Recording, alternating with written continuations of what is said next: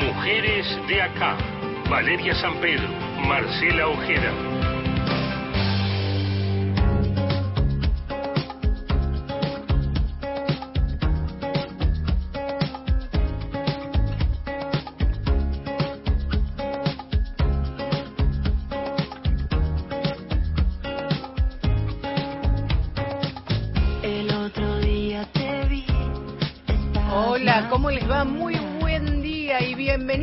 Bienvenidos a otro Mujeres de Acá en esta nuestra sexta temporada. Vale San Pedro con un rosa furioso de suéter. Es un fucsia. ¿Cómo va, Marta Ojeda? Ojeda. ¿Todo bien? Todo bien, una mañana fresca pero soleada aquí en, en la ciudad de Buenos Aires y hasta las 11 ¿eh? nos vamos a estar haciendo compañía porque hace unos días nada más y vamos a volver a hablar, por supuesto, siempre intentando darle diferentes y diversas miradas a lo que tiene que ver, por supuesto, el aborto legal y voluntario en la Argentina. Saben ustedes que hace muy pocos días se cumplieron cinco meses de las leyes de interrupción voluntaria del embarazo y del plan Mil Días, también esto hay que decirlo, este acompañamiento y asistencia en el embarazo durante los tres primeros años de las niñas y los niños y también asistencia a las madres y quienes gestan a los chicos. En ese sentido, el Ministerio de Salud de la Nación presentó la semana pasada, junto al Ministerio de Mujeres, la actualización de este protocolo para una atención integral que se pueda garantizar en cada rincón del país. Pero aparece una pregunta necesaria y es de qué manera ya se está implementando, porque la ley se aprobó en diciembre, el último día de diciembre del 2020, y ya entonces, más allá de que eh, fue promulgada el 14 de enero, ya teníamos ley, ya tenemos ley desde eh, comienzos de año, entonces hay que ir revisando esas prácticas en cada lugar. ¿eh? Por supuesto, y, y, la emergencia sanitaria que tiene que ver con la atención a los pacientes infectados con coronavirus con COVID-19 ha puesto, por supuesto, todas las herramientas médicas y sanitarias a disposición, pero esta es otra realidad que, por supuesto, continúa y que no debe y no tiene que ser desatendida. Decía Vale, una de las preguntas, por supuesto, es cómo es la real implementación de la ley hoy día, cómo se están llevando adelante las prácticas, la capacitación médica, cómo se están o se han reconvertido los profesionales, todo en forma de pregunta, ¿no? Sí, y me parece que una de las cuestiones eh, que tendrá que ver con que circule la información es no solamente hacer campañas, sino el compromiso y la responsabilidad de los medios de comunicación de difundir. Así que hoy vamos a tener un par de notas, pero vamos a puntear mínimamente lo que tiene que circular como información, esta ley que se aprobó y qué dice eh, también el protocolo que acompaña de alguna, eh, de alguna manera la práctica. A ver, muy, muy fácil, en dos o tres puntitos. Personas con capacidad de gestar tienen derecho a interrumpir el embarazo hasta la semana 14 de gestación inclusive. Eh, trato digno, privacidad, confidencialidad, autonomía de la voluntad.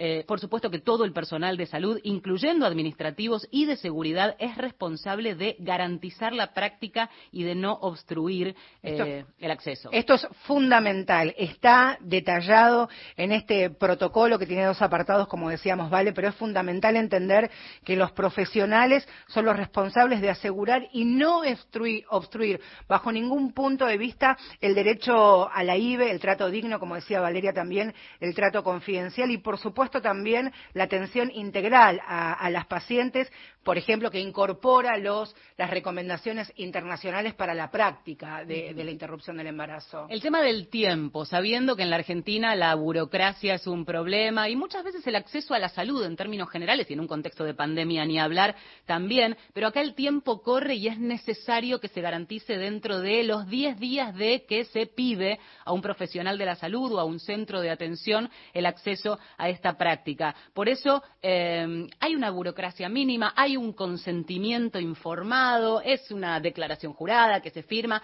Eh, estuviste trabajando mucho sí, con eso. Sí, estuve trabajando en lo que es esta constancia de la asistencia del o la referente afectivo o representante legal que tiene que ver con las niñas y las adolescentes, porque también, por supuesto, han sido parte de la discusión y como sujetas de derecho. Y, y, este consentimiento, esta constancia es, por ejemplo, aquí en la ciudad de Buenos Aires, dice, de acuerdo al artículo 8 de la ley 27610, en este caso se requiere la asistencia de su progenitor o progenitora, representante legal, referente afectivo, esto también es muy importante, o de una persona que ejerza formal o informalmente roles de cuidado a una, una persona llegada. Y allí señala lo que corresponde si la, paciente es menor de 13 años, si es una adolescente de 13 a 16 años y el procedimiento pone eh, en riesgo grave su salud o su vida. Y por supuesto que la compañía tiene que tildar siempre con la asistencia de los profesionales de la salud, ¿vale? Esto me parece fundamental. Quienes forman parte de los equipos médicos asisten, acompañan y guían la decisión que finalmente tome la persona que hace uso del servicio o de la consulta o del área destinada en el hospital, sea la decisión que sea. Totalmente. Y me parece también importante el tema de, eh, por ejemplo, ¿no? Las, las edades, esto que decíamos, 16 años en adelante, son consideradas adultas en lo referente al cuidado de su cuerpo. Entre 13 y 16 pueden firmar su propio consentimiento de forma autónoma. En el caso de los menores de 13, lo que decías recién, Marce, eh, se puede brindar este consentimiento con una asistencia, eh, esta idea de no solo un progenitor o un este, representante legal, sino un referente afectivo. Con eso es suficiente. Em, este es el punteo de lo que dice la letra de la ley, la letra del protocolo. Lo que vamos a adentrarnos en lo que resta del programa es en de qué modo esto llega a cada servicio de salud. ¿Cómo se está implementando en la provincia de Buenos Aires sus más de 75 hospitales, 77, los centros de atención comunitaria, los barriales, como decíamos antes, las salitas, como se decía antes, son el primer lugar donde muchas se acercan ante esta situación. Por eso son algunas de las preguntas que le vamos a hacer a la doctora Sabrina Balania, que es directora provincial de Equidad y Género en la Salud de la provincia de Buenos Aires. Sabrina, muy buen día día. Valeria y Marcela, te saludamos. ¿Cómo estás? Buen día, Valeria. Buen día, Marcela. ¿Cómo están? Muy bien. Queriendo saber eh, de qué manera ustedes evalúan a casi, bueno, ya un poquito más de, cinco meses que se está implementando el acceso al aborto seguro en, la provincia de Buenos Aires. Bueno, la verdad es que en términos generales em, podemos decir que nos encontramos con muchas menos resistencias de las que pensábamos y me parece que también es producto de que eh, no empezamos a trabajar en enero del 2021 con, con esta perspectiva de, ley de interrupción voluntaria, sino que lo empezamos a hacer desde el primer día que asumimos la gestión en el 2020, en realidad en, diciembre de 2019, eh, porque sabíamos que esto iba a ser una realidad y, y empezamos un poco a instalar y a, y a trabajar con los equipos de salud, como ustedes recién contaban, de toda la provincia de Buenos Aires, eh, que esto sea posible. Y la verdad que hoy nos encontramos con, con equipos de salud, con muchos de ellos que estaban con alguna resistencia y ahora se interesan a partir de la ley por, por conocer la ley, por conocer la guía y por capacitarse para también poder brindar el servicio y obviamente también están las personas que, que acusan objeción de conciencia, pero son las menos. Eso me parece que es algo interesante para remarcar por un lado y por el otro lado eh, obviamente el aumento de, la demanda, ¿no? se ha duplicado prácticamente la demanda de interrupciones voluntarias ilegales en comparación con lo que veníamos viendo el año pasado. ¿Qué números manejan al día de hoy? Mira, nosotros el, el, el, año pasado, en el 2020, registramos un total de 14.300 interrupciones legales, hasta ese momento todas interrupciones legales eh, de que de todas maneras el 90% vale decir eran durante el primer trimestre, o sea que ahora hoy podrían ser categorizadas como interrupciones voluntarias a partir de la ley. Eh, y la verdad que, que hoy, hasta entre enero y abril del 2021, ya hemos distribuido, porque aún no las tenemos todas registradas, que eso si quieren ahora se los comento, pero ya hemos distribuido 11.000 tratamientos de misoprostol a toda la provincia que es un poco un parámetro, un reflejo de la demanda. Nosotros el año pasado, en todo el año, distribuimos 25.000 que por supuesto no se usaron todos, se habrán usado alrededor de 20.000 el año pasado, de las cuales tenemos registradas 14.000 eh, con todos los datos, digamos, de, de, de, información de esa práctica, de cada una de esas prácticas, y este año ya en estos meses venimos distribuyendo 11.000, o sea que nosotros vemos que tenemos una perspectiva de duplicar este año al menos la cantidad de interrupciones legales, de interrupciones legales y voluntarias que, que, se hicieron en comparación con el año pasado. Sabrina, un poco lo que permitime preguntarte eh, respecto de los números, porque por supuesto es la primera aproximación que tenemos a una realidad más palpable. Cuando vos decís distribución de tratamientos, y entendemos que hoy, este, al ser este, medicamentosos, vos estás hablando de distribuir a los centros de salud a demanda, es decir, hubo 11.000 pedidos entre enero y abril de accesos a interrupción voluntaria del embarazo? Mira, la distribución eh, nosotros la hacemos a las regiones sanitarias y a los equipos de salud, o sea, a los centros de atención primaria y a los hospitales. Eh, y por supuesto que es una distribución que no es uno a uno, no es que mm. cuando hay una una mm, un pedido y una interrupción nos llaman para que nosotros mandemos, imagínate que eso es digamos imposible con la con la dimensión de la provincia, sino que obviamente cada región sanitaria tiene un stock de misoprostol y cada y cada hospital y cada centro de salud tiene un stock de misoprostol para poder dar respuesta cuando llega. Esa distribución a principios del año pasado, nosotros lo primero que hicimos cuando llegamos en 2020 en enero fue iniciar una compra porque no había misoprostol en el Ministerio de Salud y en la provincia eh, compraban los hospitales a demanda. Eh, y muy poca cantidad. Nosotros compra, hicimos una compra centralizada, hicimos en realidad en total tres el año pasado, hicimos una compra centralizada al inicio y distribuimos. Lo que te permite ya, por eso decía al principio, esto de, haber empezado a trabajar para tener esta realidad hace ya un año, lo que, lo que sí tenemos ahora es un stock en cada lugar de misoprostol. Entonces no necesitan pedir cuando viene una persona, sino que eh, cuentan con el, con el medicamento. Lo que sí nos están pidiendo y por eso digo que es una dimensión indirecta, eh, la reposición muchísimo mayor. Por eso ahora eh, llevamos en, en, cuatro meses distribuido la mitad de lo que distribuimos el año pasado. Sabrina, solicitan, digamos, reponer ese stock. Sabrina, con respecto al intercambio, por supuesto, que tienen con cada referente de los, de los servicios de salud, de las regiones sanitarias, eh, ¿cuál es el intercambio, cuál es el reporte que te hacen de cada región sanitaria que ven, que sienten, que son informados de algunos este, servicios que, si bien no pueden ser objetores, tal vez sean obstaculizadores, que también es otra forma de dilatar o incluso em, impedir el acceso al servicio. Sí, bueno, nosotros eh, la verdad que tenemos en las 12 regiones sanitarias de la provincia de Buenos Aires referentes de salud sexual y reproductiva que están a cargo un poco de la gestión local eh, y de la temperatura, como vos decís, del territorio respecto a lo que van necesitando los equipos y poder adaptar eso, eh, esa, la demanda a, las necesidades locales. Y la verdad que justamente por eso me pareció importante remarcarlo al principio, esa la, la lo que vienen viendo es que no hay un, una obstrucción de entrada inicial eh, y que dificulta toda la acción, que sí nos pasó el año pasado, por eso digo, ¿no? Hay, hay lo importante que es eh, haber construido en el tiempo esta realidad y que no sea algo de un día para el otro, sino que poder, poder ir trabajando con los equipos esta realidad. La verdad que hoy, eh, si bien hay obviamente individualizado algunos médicos, médicas, eh, que realizan la práctica, que han manifestado y que venían manifestando ya también la postura de objeción, sí, sobre todo eh, los, los, las personas que están a cargo, jefes de servicio, entienden que esto hay que aplicarlo. Entonces, frente a probablemente su objeción personal, porque han, han, manifestado algunos jefes su objeción personal, entienden que en todo caso, y es un poco lo que venimos haciendo, se corren para no ser un obstáculo. Claro, que no tiene que ser institucional. Eso queda claro.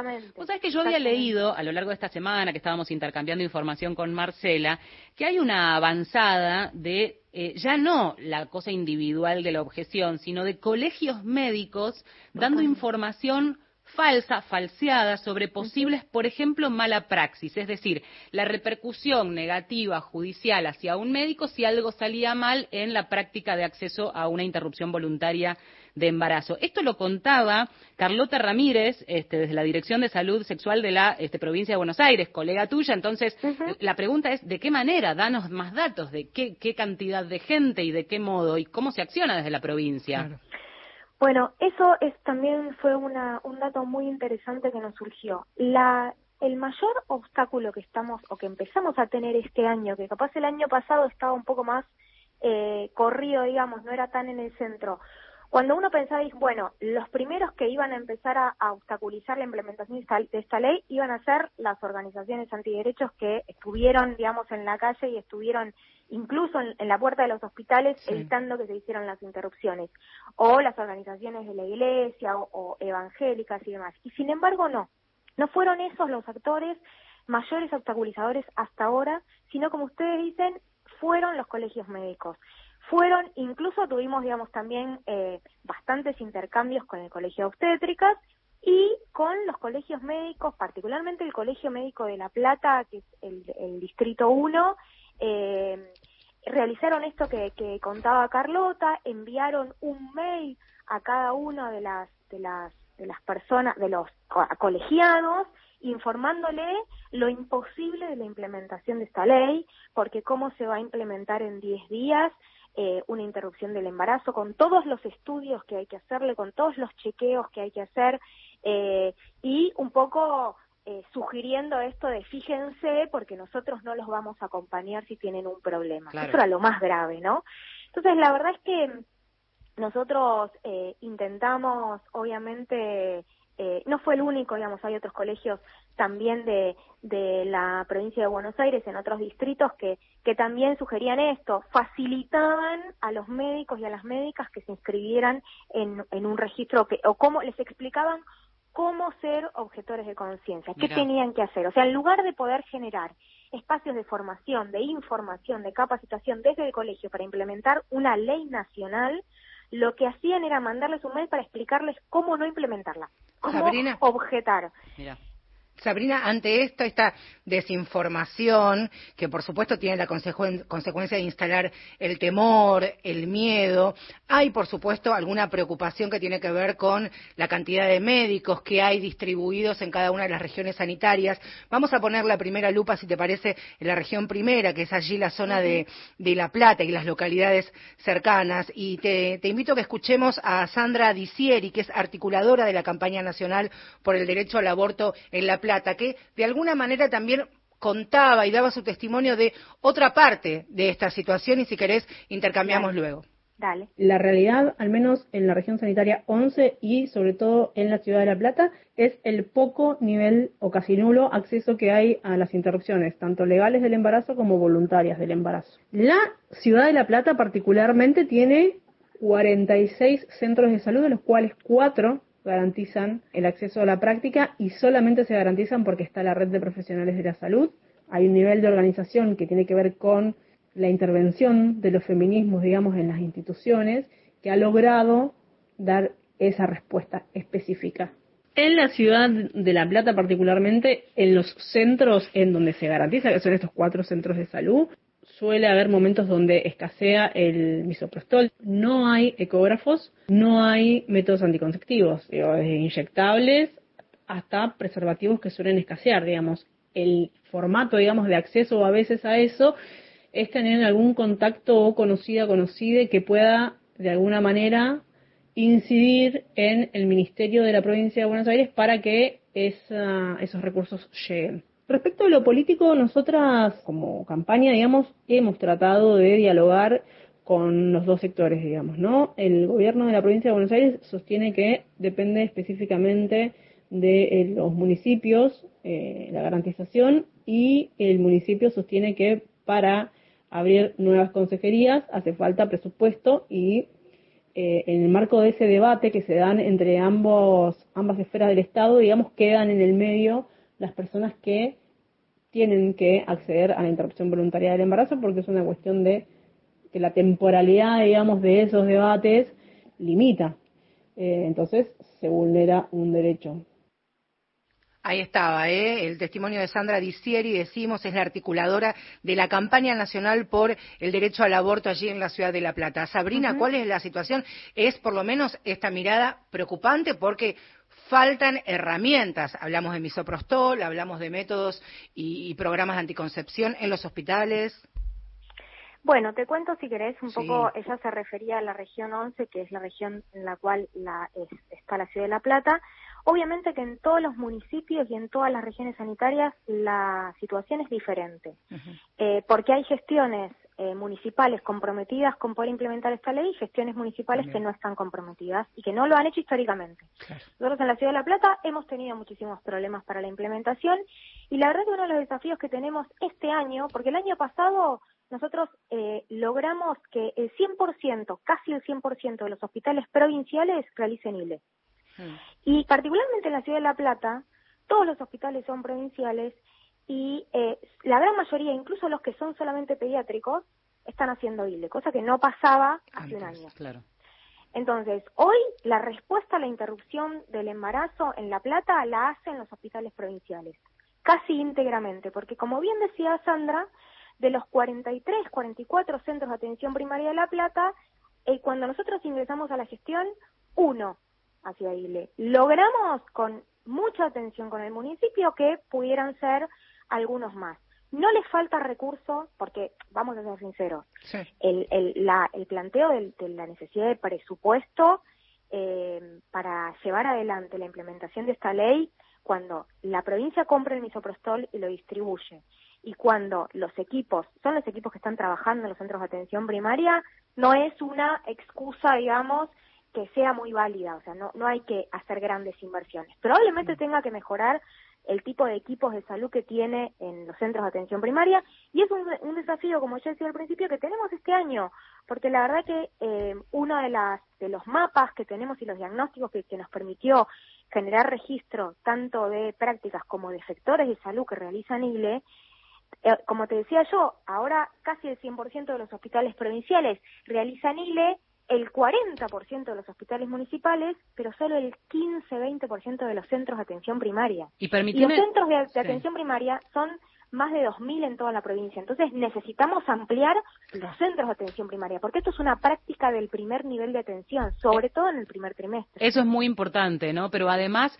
Eh, sobre esto que vos mencionás, el seguimiento. Y ahí te quiero preguntar o me quiero detener, porque incluso Sandra este, comentaba eh, la, falta muchas veces del acceso a la inmediata atención posterior, que es la de accesos a métodos anticonceptivos. Entonces, como faltante de métodos anticonceptivos. No puedo dejar de linkear con que desde hace ya este, algunos años venimos hablando, incluso antes de que estuviera fuerte el debate y finalmente la aprobación de la, de la IBE, eh, cómo algunas provincias, algunos distritos, habrá que ver si se puede ser lo que, lo que ocurre en estos lugares, se retenían, se han encontrado armarios llenos de este, métodos anticonceptivos que enviaba en su momento el Ministerio de Salud de la Nación. Mi pregunta es, si ustedes están distribuyendo y decías que duplicaron en lo que va del año, ¿puede ser que haya estos sectores en donde se retiene esa medicación? Ustedes están haciendo un seguimiento, me imagino, de todo lo que van entregando, como para este, ver si eso ocurre y en todo caso estar atentos, ¿no?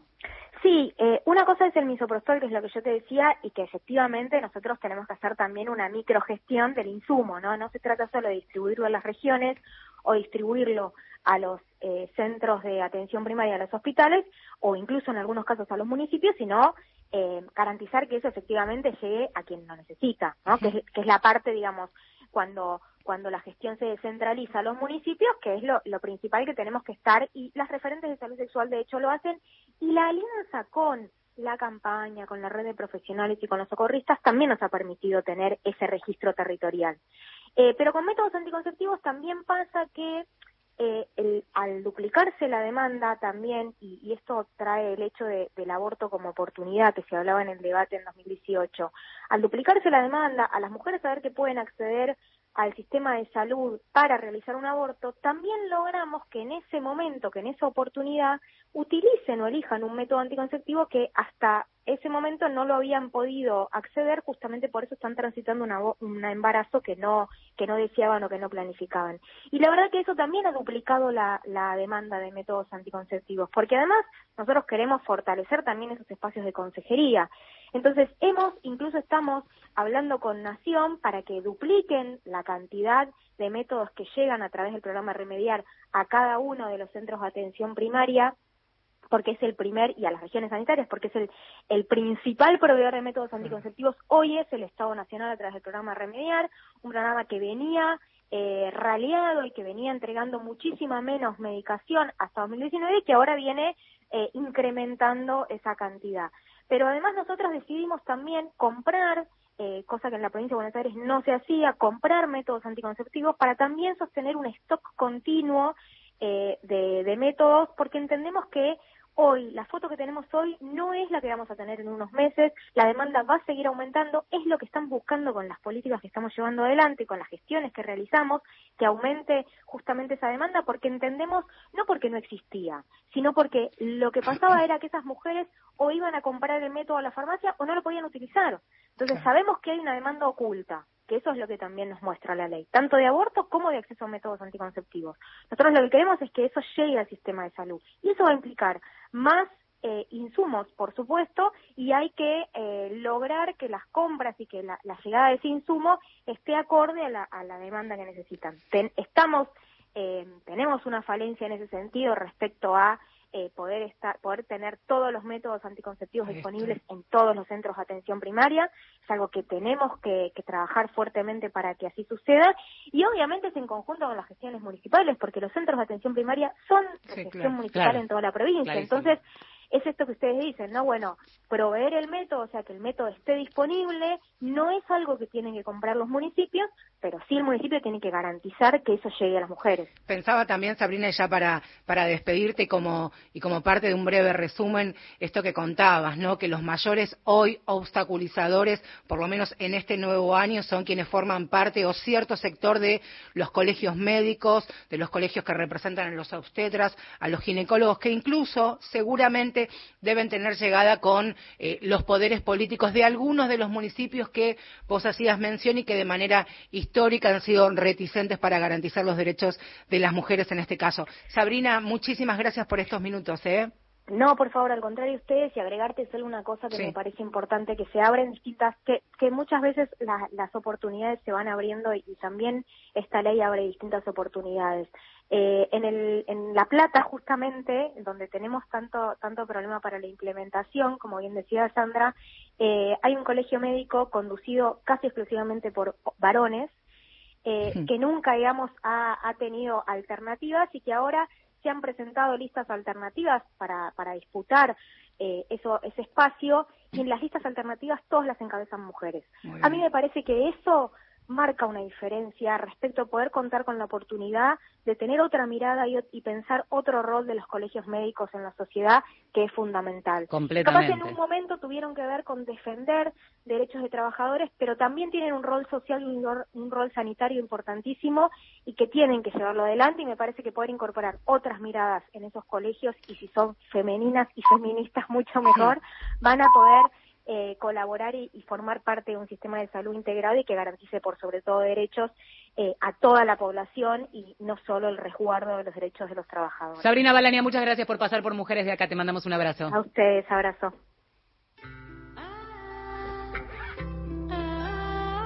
Llega Mariela Acusa, algo de música, Mujeres de Acá con Y ahora que estamos juntas.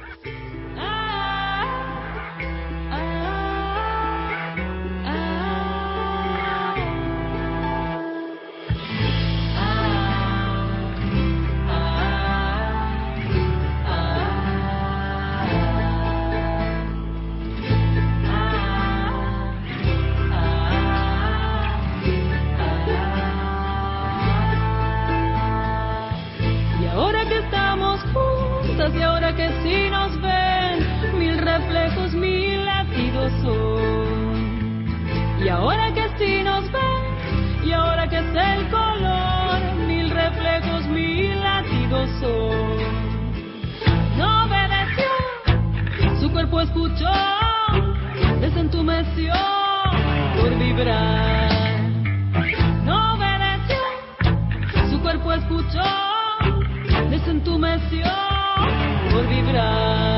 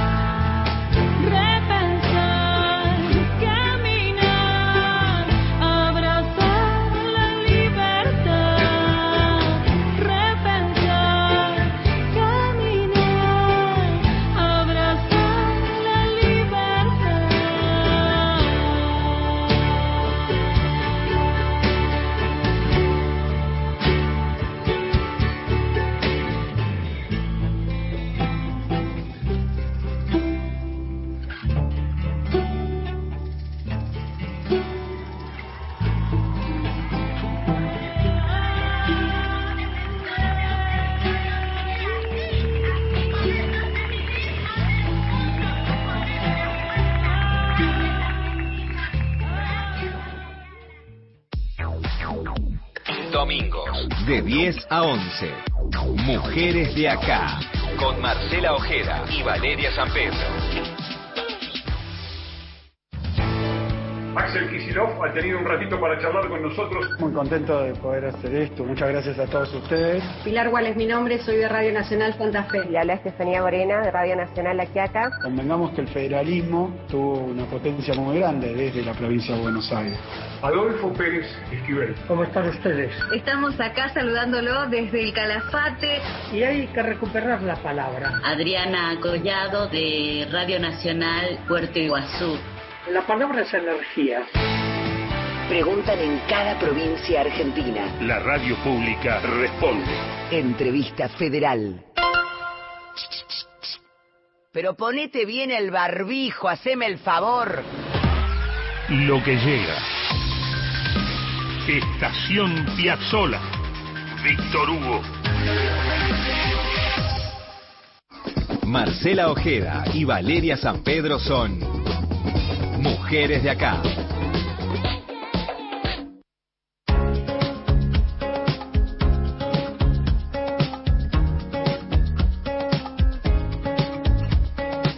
Acompañándonos, acompañándolas hasta las 11 de la mañana. Todavía, y porque los informes son semestrales, no tenemos la información a disposición para saber efectivamente la cantidad de interrupciones voluntarias de los embarazos que se hicieron en toda la Argentina.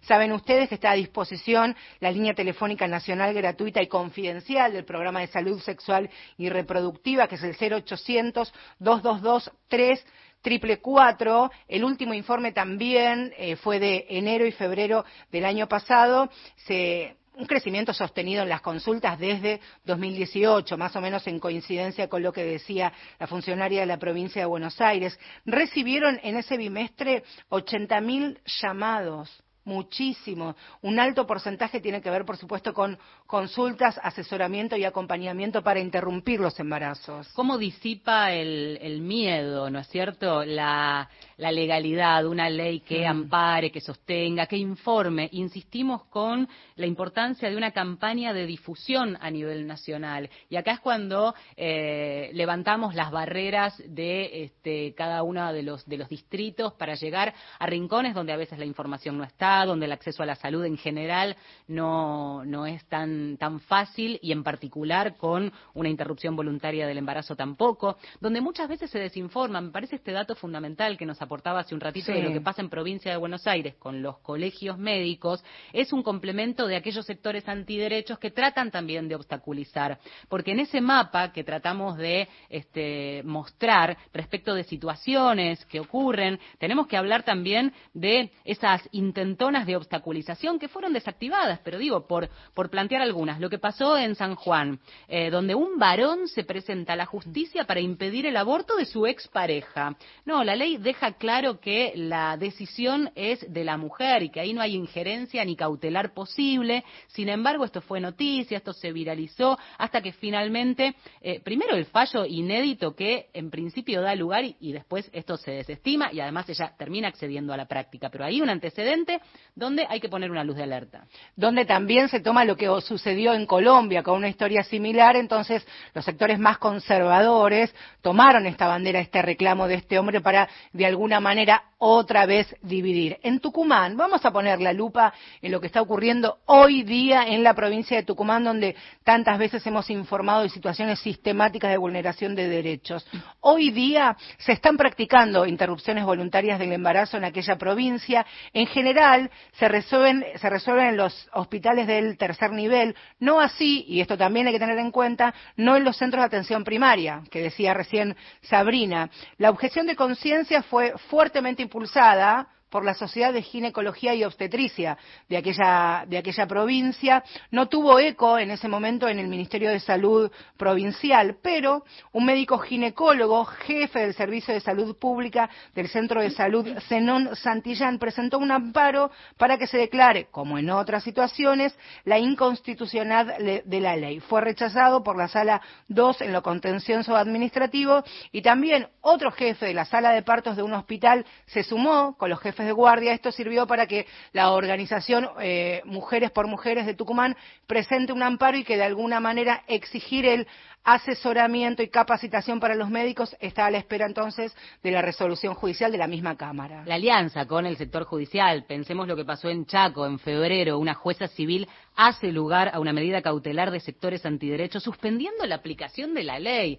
No, señores, la aplicación de la ley es una ley nacional y allí, por eso, la importancia de este protocolo que acaba de publicarse la semana pasada. El Estado provincial, en este caso, recoge el guante y apela y finalmente esto queda sin efecto. Vamos a decir que avanzadas judiciales con distintos recursos de amparo, en algunos casos que no prosperaron, 30 se presentaron. Eh, la mitad ya fue rechazado, el resto está tramitándose. Corrientes, Córdoba, recién mencionábamos Chaco. Una buena en La Pampa, que habilitó como provincia un WhatsApp a disposición para circular la información. Hoy la herramienta de WhatsApp es fundamental y allí circula ya esa información necesaria. Otro tema de debate es o debiera ser el costo, el valor para quienes pueden comprar en farmacias su misoprostol, por supuesto, ordenado o recetado por unos médicos, por sus médicos. Aquí en la ciudad de Buenos Aires, sin descuento por cobertura social, en farmacia, insisto, la capital federal está entre 7.000 y 7.200 pesos, pero en algunas provincias llegan incluso a doblegar, a hacer el doble el, valor del misoprostol por supuesto, hay que recordar que en los centros de salud de los hospitales, eh, los servicios a cargo del acompañamiento para interrumpir los embarazos lo asisten de manera gratuita. Pero también esta es otra realidad, hay que estar atentos. Se viene una nota sobre la Patagonia, pero antes de eso, Marce, también estuviste indagando sobre el norte, el NEA, el NOA, eh, provincias donde tenemos muy bien puesto el foco porque ya sabemos lo que han sido planteos distintos. Sin embargo, ¿Cómo viene la aplicación? Vamos a poner la lupa en la provincia de San Juan y aquí es nuevamente fundamental el intercambio y las redes de, por ejemplo, socorristas en red y la red de profesionales. En San Juan ocurre algo, la verdad que bastante similar a lo que ocurría en la provincia, lo que ocurre en la provincia de Mendoza. Pocos centros de salud pueden hoy trabajar sin obstáculos. Hmm. Los profesionales a cargo de eh, garantizar este servicio coinciden en decir esto. También hay una estrategia desde la comunicación de blindar el tema no brindar información, que no se pueda acceder libremente a algo que es público. Por ejemplo, eh, hay dos jefes de servicio en el hospital Rawson y en el hospital Quiroga. En este último, por ejemplo, no designaron jefe de servicio. Y en el hospital Rawson, que es de alta complejidad, han derivado a muchas profesionales de los sectores de ginecología a atender pacientes COVID que también es esto de, de alguna manera, también algo que para mí es gravísimo, sentí el costo físico, ha dicho una paciente que interrumpió voluntariamente su embarazo. ¿De qué manera? Por ejemplo, hablándole mientras le hacían la ecografía del latido del bebé incluso dolor y sufrimiento físico. Vamos a poner la lupa en San Juan a ver cómo continúa. Bueno, y nos, nos vamos a, la Patagonia. Hacemos unos kilómetros rapidísimos, claro. Verónica Butinov es tocoginecóloga, trabaja en el Hospital Zonal de Esquel, Chubut, y es integrante además de la red de profesionales de la salud por el derecho a decidir. Verónica, buenos días, buenas tardes, le iba a decir. Buenos días, acá Valeria y Marcela, ¿cómo va? Hola, Vale, hola Marte, ¿cómo están? Buen día. Teníamos muchas ganas de hablar con no solamente especialistas, que además son el día a día del encuentro en, consultorio, de las consultas, de, del acompañamiento, sino también con esta idea de la red de profesionales, de las organizaciones que han trabajado incansablemente y que ahora de algún modo reformulan este trabajo a partir de ya tener ley, ¿no? Sí, totalmente. Eh, en realidad, eh, bueno, como ustedes saben, la red de profesionales y como venían bien contando en el programa, las vengo escuchando atentamente desde, la, desde que comenzaron eh, y están haciendo un recorrido interesante por distintos lugares del país. Y bueno, la red de profesionales es una red absolutamente federal, eh, es una de nuestras enormes fortalezas eh, ser profesionales eh, a lo largo y ancho de todo el país en los distintos niveles de atención y también, eh, digamos, en el sector privado, no solamente en el ámbito público. Eh, y eso nos ha permitido, digamos, construir esta red y esta, esta trama, digamos, de, de garantías y de acompañamientos eh, amorosos y feministas a lo largo de todos estos años.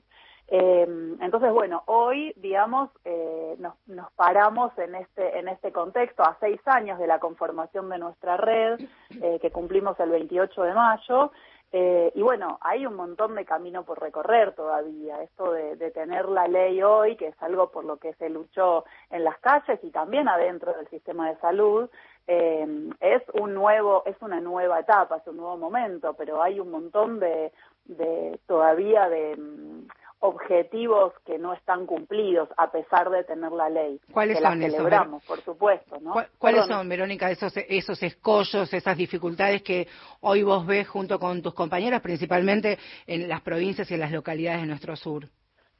Mira, eh, hoy, digamos, se agrega, además de las dificultades preexistentes que, que teníamos antes de la ley, claramente la, mm, eh, el haber conseguido esta ley después de tantos años de, de lucha, eh, obviamente no es un, un botón de encendido y apagado Sí. a partir del cual las realidades cambian abruptamente. Claramente plantea algunos nuevos escenarios, eh, pero claramente a las dificultades que ya teníamos se agrega lo que ya ustedes también estuvieron mencionando, que es el colapso sanitario producto de la pandemia. Eh, entonces, digamos, eh, esto que por ahí eh, venía escuchando desde el principio del programa, con- que, que escuchaba hablando a Sabrina, esto de, bueno, en la provincia de Buenos Aires hay muy pocos objetores. No es la percepción que tenemos desde la red de profesionales. Eh, los obstáculos son muchísimos, eh, los profesionales objetores de conciencia se dice desde la red no no acordamos con esa terminología tampoco porque no es una objeción de conciencia es una objeción y una una obstaculización de derechos no tiene que ver la conciencia digamos todo nuestro trabajo a través de muchísimos años garantizando la práctica de aborto seguro es un trabajo si hay algo que tenemos es conciencia entonces no tiene que ver con la conciencia. Eh, pero bueno hecha esa salvedad digamos eh, está, digamos, plagado el sistema de salud de objeciones, de obstáculos, eh, de personas que, digamos, militan le- eh, la política antiderechos adentro del sistema de salud y eso también plaga de violencias estructurales al sistema de salud. Verónica, Entonces, Quería preguntarte, recién mencionábamos, y, y porque hicimos el, el recorrido y la consulta, eh, el tema del acceso a la medicación. Quiero saber si hay reparto a nivel provincial o municipal o ambos. Y por otro lado, me parece que una pregunta que eh, está allí latente es del acceso cuando, cuando se acerca a una mujer, una adolescente, eh, para, para consultar eh, sobre la práctica en un centro de salud, en una salita. Esa medicación que en farmacia y aún con descuento de obra social Mm. puede salir 7 mil pesos o con 40% de descuento, ¿se da gratis? Porque esta es una gran pregunta que todavía este, genera muchos, muchos temores y este, mucha falta de información. Bueno, te contesto en, en las dos preguntas que me hiciste. Primero, en relación a- al acceso, digamos, al misoprostol, no es algo homogéneo en todo el país. Hay lugares en los que no hay dificultades para el acceso al misoprostol y muchos otros en los que sí. De hecho, eh, desde la red de profesionales empezamos a tener un, un intercambio con una cierta frecuencia con el programa de salud sexual eh, y reproductiva de Nación eh, desde hace aproximadamente un año y medio, con reuniones con una cierta frecuencia, eh, y empezamos a transmitir nuestra inquietud en relación a las enormes, a los enormes faltantes que detectábamos de misoprostol en muchos de los de los efectores de salud. Eh, no era el registro que tenían desde el programa nacional. Hicimos un trabajo muy largo y muy profundo y muy arduo durante un montón de tiempo y devolvimos un relevamiento de todos los lugares donde estaba faltando. Y las dificultades y, las, realidades son súper diferentes. O sea, hay, hay lugares, por ejemplo, en los que, por ejemplo, la provincia de Santa Cruz, como ustedes decían, yo soy de Chubut y la red está dividida por regionales. Eh, la regional a la que yo pertenezco es la regional Patagonia, eh, constituida por Neuquén, Río Negro, Chubut, Santa Cruz y Tierra del Fuego. Eh, en Santa Cruz, por ejemplo, hubo ausencia de referente del programa de salud sexual en la provincia durante muchísimo tiempo. Entonces, los equipos que intentaban garantizar con enormísimas dificultades, porque la mayoría de, de los equipos de ginecólogos y ginecólogas de la provincia son objetores. Entonces, con muchísima dificultad, cuando podían garantizar, no había a quien reclamarle el misoprostol. Entonces, ese tipo de situaciones es una de las complicaciones. Otra complicación, por ejemplo, que sucede en Chubut. Eh, en Chubut llega la medicación y el programa de salud sexual de la provincia lo distribuye a las distintas zonas sanitarias. Ahora, ¿qué pasa? Dentro de las, de las distintas zonas sanitarias hay personas que no deberían y no podrían hacerlo, pero aducen una supuesta objeción de conciencia para distribuir la medicación que sí le llega a los hospitales efectores, como por ejemplo pasa en el área programática de Esquel, que quien está a cargo de la farmacia del área rural que debería distribuir el misoprostol a los hospitales de la comarca andina, por ejemplo, no lo distribuye. Entonces, obviamente, infringiendo la ley, pero digamos, no hay una política que haga algo en relación a eso. ¿Y dónde se denuncia eso y quién acciona a partir de eh, la detección de esa irregularidad? Bueno, lo que hicimos, por ejemplo, en este tipo de situaciones desde la red de profesionales fue informar al programa nacional. El programa nacional nos respondía, pero nosotros estamos entregando a Chubut. Sí, claro, ustedes están entregando a Chubut, pero no llega a los efectores. Entonces, bueno, encontramos maneras de tratar de sortear esos obstáculos. Por ejemplo, que desde Nación nos hagan envíos directos a determinados lugares de, la provincia para poder saltear esos escollos. A lo que me refiero es que las dificultades para acceder a la medicación son múltiples. Ustedes, por ejemplo, contaban esta situación de San Juan y Mendoza, que durante un montón de tiempo tuvieron eh, esta legislación en la que se prohibía la venta de misoprostol en las farmacias. Sí. Claro, entonces, las pocas veces que se accedía, se accedía por el sistema público. Ahora, esto que parece un beneficio que puedan acceder las personas en las farmacias, en realidad es casi se ha vuelto un obstáculo de la manera que se está implementando. ¿Por qué? Porque las personas que tienen, en definitiva, el problema de tener obra social, el hospital público no les entrega la medicación. Es una realidad propia, digamos, de San Juan y Mendoza. Entonces, esas personas tienen que pagar el 60% tal vez de esa medicación que cuesta, como ustedes decían, entre 7 mil y 12 mil pesos en la farmacia. Entonces, digamos, las realidades también se, eh, tienen como sus particularidades y sus matices dependiendo del lugar del país del que estemos hablando.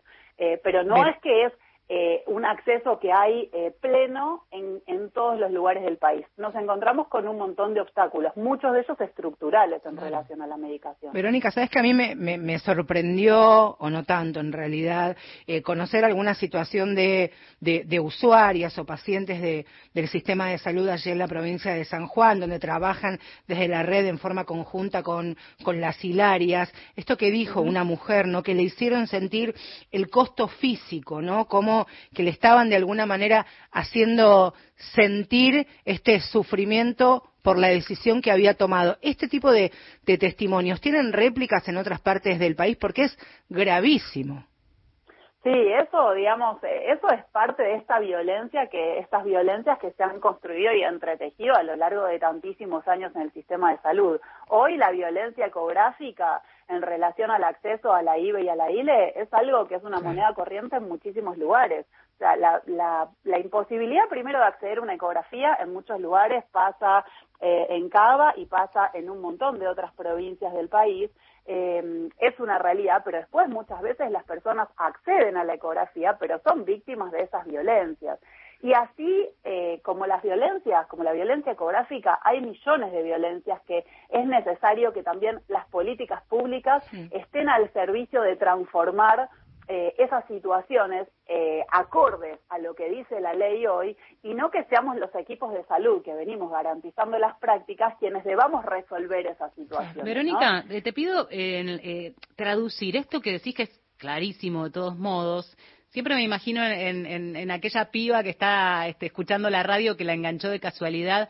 Eh, ¿Qué herramientas tiene? Una piba que va sola o acompañada de una amiga, de esta referente o referente afectivo con quien puede ir a, pedir primero información y luego, en todo caso, acceder a la práctica eh, cuando mm, accede, en principio, a una ecografía. ¿En qué medida puede poner el freno y decir, no, momentito, digamos, un ecógrafo se puede bajar el volumen para que no se escuchen los latidos? ¿Pueden poner el monitor o deben poner el monitor hacia otro lado o no hacer comentarios? Esto se pide antes de entrar. ¿Cuál sería tu, tu, recomendación este, para que no se traduzca solo en esa violencia, digamos? Sí, totalmente. En realidad, lo que debería suceder, una cosa es lo que debería suceder y otra cosa es las herramientas que les damos a las personas para que traten de evitar las violencias que sí suceden. Entonces, ¿qué debería suceder? Debería suceder que ese médico ecografista recibe una orden de un médico o una médica pidiendo una ecografía por una IBE o una ILE y automáticamente gira el monitor, no le muestra a esa persona gestante las imágenes y desde ya silencia el volumen, que es algo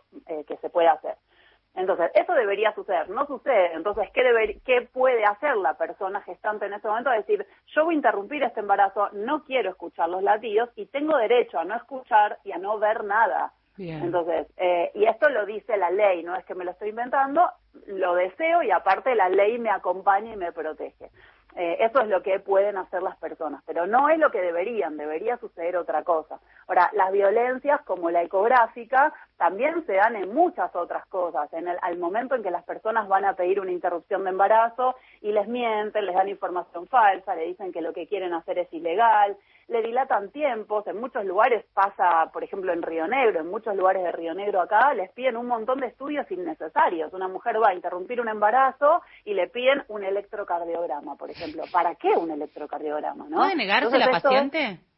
¿Cómo? Puede negarse directamente lo que conviene a esta altura y teniendo en cuenta lo de los 10 días que pensábamos y que plantea la ley, es directamente entender que allí se lo están obstaculizando y pedirlo en otro lugar. ¿Se puede abandonar un pedido y recurrir a otro lugar, por ejemplo? Sí, se puede. Lo que pasa es que lo que también hay que tener en cuenta es que en este contexto y muchas veces en lugares pequeños, eh, donde las provincias patagónicas, por ejemplo, son mayoritariamente eh, rurales, las áreas rurales, entonces la mayor parte del territorio. Entonces, muchas veces hay un efector o dos efectores. Entonces, si conseguiste un lugar que alguien te atienda y que alguien te va a hacer la orden, no tenés mucho a dónde ir. Eh, entonces eso pasa, uno puede elegirlo, lo que pasa es que a veces no tenés opciones. Eh, entonces, bueno, digo, todo este tipo de situaciones son súper cotidianas y también tener en cuenta que una vez que las personas eh, llegan a, la consulta tardíamente, me refiero tardíamente a que ya pasa el margen de las 14, 15 semanas iniciales, ¿no? Eh, y requiere una interrupción legal del embarazo, que ya es otra historia, ¿no? Es la interrupción legal por causales, que es la interrupción legal que teníamos antes, y que requiere internación, porque son procedimientos que ya requieren y la recomendación es que sean en internación. El acceso a la interrupción legal de embarazo en el segundo trimestre, que más de las 13 semanas la recomendación es la internación, es un cuello de botella gigantesco en todo el país. Y eso es una realidad que se repite a lo largo y ancho de absolutamente todas las provincias. O sea, la cantidad de personas eh, profesionales de la salud en la Argentina que eh, garantizamos la práctica de interrupción legal del embarazo en internación en el segundo trimestre, somos poquísimas en todo el país. Entonces, eso genera unas situaciones tremendas. Por ejemplo, que las personas tengan que viajar y desplazarse 200, 300, 400 kilómetros para que en otro lugar tal vez le garanticen la práctica. O sea, es como una peregrinación por el sistema de salud con un montón de costos emocionales, económicos. Muchas veces, la gran mayoría de las veces, eh, los sistemas de salud no se hacen cargo de los traslados. Entonces digo, eh, hay un montón de dilaciones de las que es responsable el sistema de salud, pero a su vez, una vez que la dilación generó llegar a un segundo trimestre, después la garantía de esa práctica, tampoco es fácil acceder.